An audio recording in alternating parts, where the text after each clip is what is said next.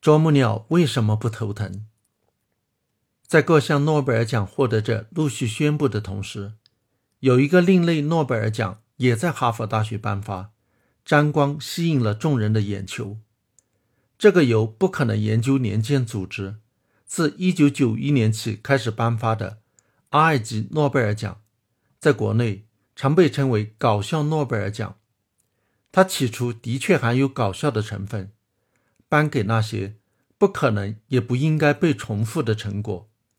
主要是在讽刺一些不可信的，甚至是伪科学的研究。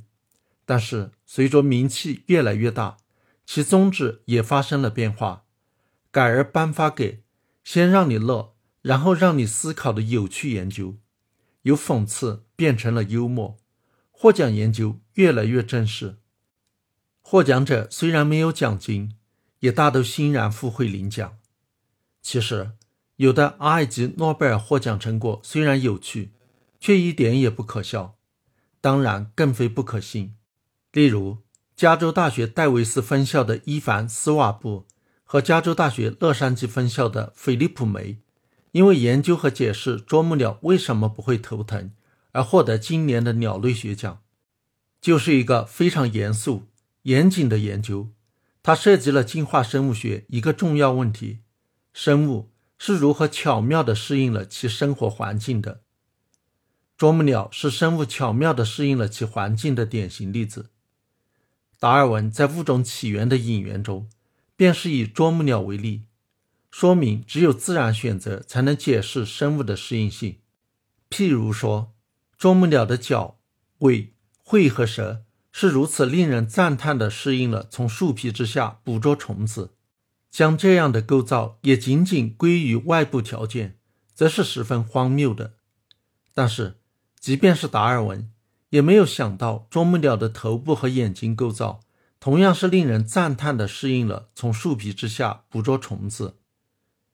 啄木鸟好比一个锤子，不停地快速敲打坚硬的树木，不仅通过啄木觅食，而且靠它在树干中挖洞建巢。还要靠它相互通讯和示威。啄木是啄木鸟最主要的活动之一，它啄木的次数一天可达一万两千次，频率达到每秒二十次，每次撞击的减速力达到重力的一千二百倍，这相当于以每小时二十五公里的速度撞墙。如果我们人类像啄木鸟那么干的话，毫无疑问将会导致脑震荡、脑损伤。视网膜出血和视网膜脱落等一系列致命后果，啄木鸟又是如何避免的呢？啄木鸟的大脑比较小，体积小的物体的表面积相对就比较大，施加在上面的压力就容易分散掉，因此它不像人的大脑那样容易得脑震荡。啄木鸟在啄木时，敲打方向也十分的垂直，可避免因为晃动出现的扭力。导致脑膜撕裂和脑震荡。啄木鸟还进化出了一系列的保护大脑和眼球免受撞击的装置。它的头骨很厚实，但是骨头中有很多小空隙，有点像海绵，可以减弱震动。大脑表面有一层膜，叫软脑膜，在它的外面还有一层膜，叫蛛网膜。两层膜之间有一个腔隙，叫蛛网膜下腔。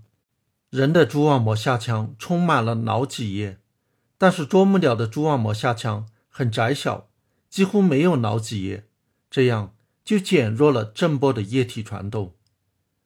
啄木鸟的下颚底部有软骨，可以缓冲撞击。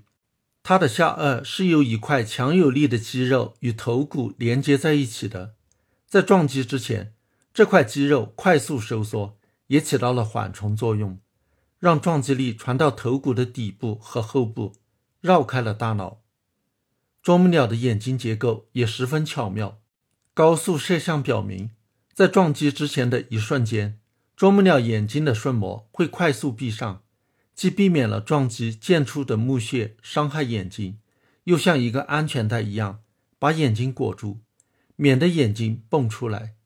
它的眼睛中的脉络膜用一种粘多糖填满空隙。能起到缓冲作用。在鸟类眼睑上有一个像梳子一样的梳膜，可能也能起到防震作用，因为它一旦充血，就能暂时提高眼内压力，保护晶状体和视网膜。最奇妙的是啄木鸟的舌头，它的舌头极长，从上颚后部伸出，穿过右鼻孔，分叉成两条，然后绕到头骨的上部和后部，经过颈部的两侧、下颚。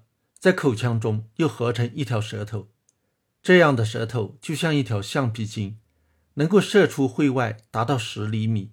显然，这条长舌头的主要用途是为了把虫子从洞中勾出来。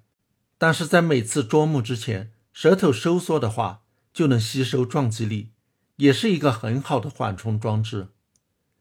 达尔文在《物种起源》中一再感叹啄木鸟身体构造的巧妙。写道：“啄木鸟攀登树木，并从树皮的裂缝里捕捉昆虫。我们能够举出比这种适应性更加动人的例子吗？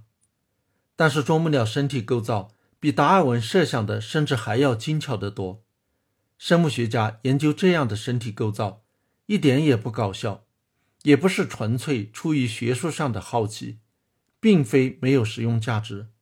啄木鸟的身体构造。”乃是在自然选择作用下长期进化的结果，是大自然用数百万年的时间做的一个实验，研究它是如何巧妙地避免撞击带来的身体损伤，对于改进防止人类大脑损伤的保护设备不无启发。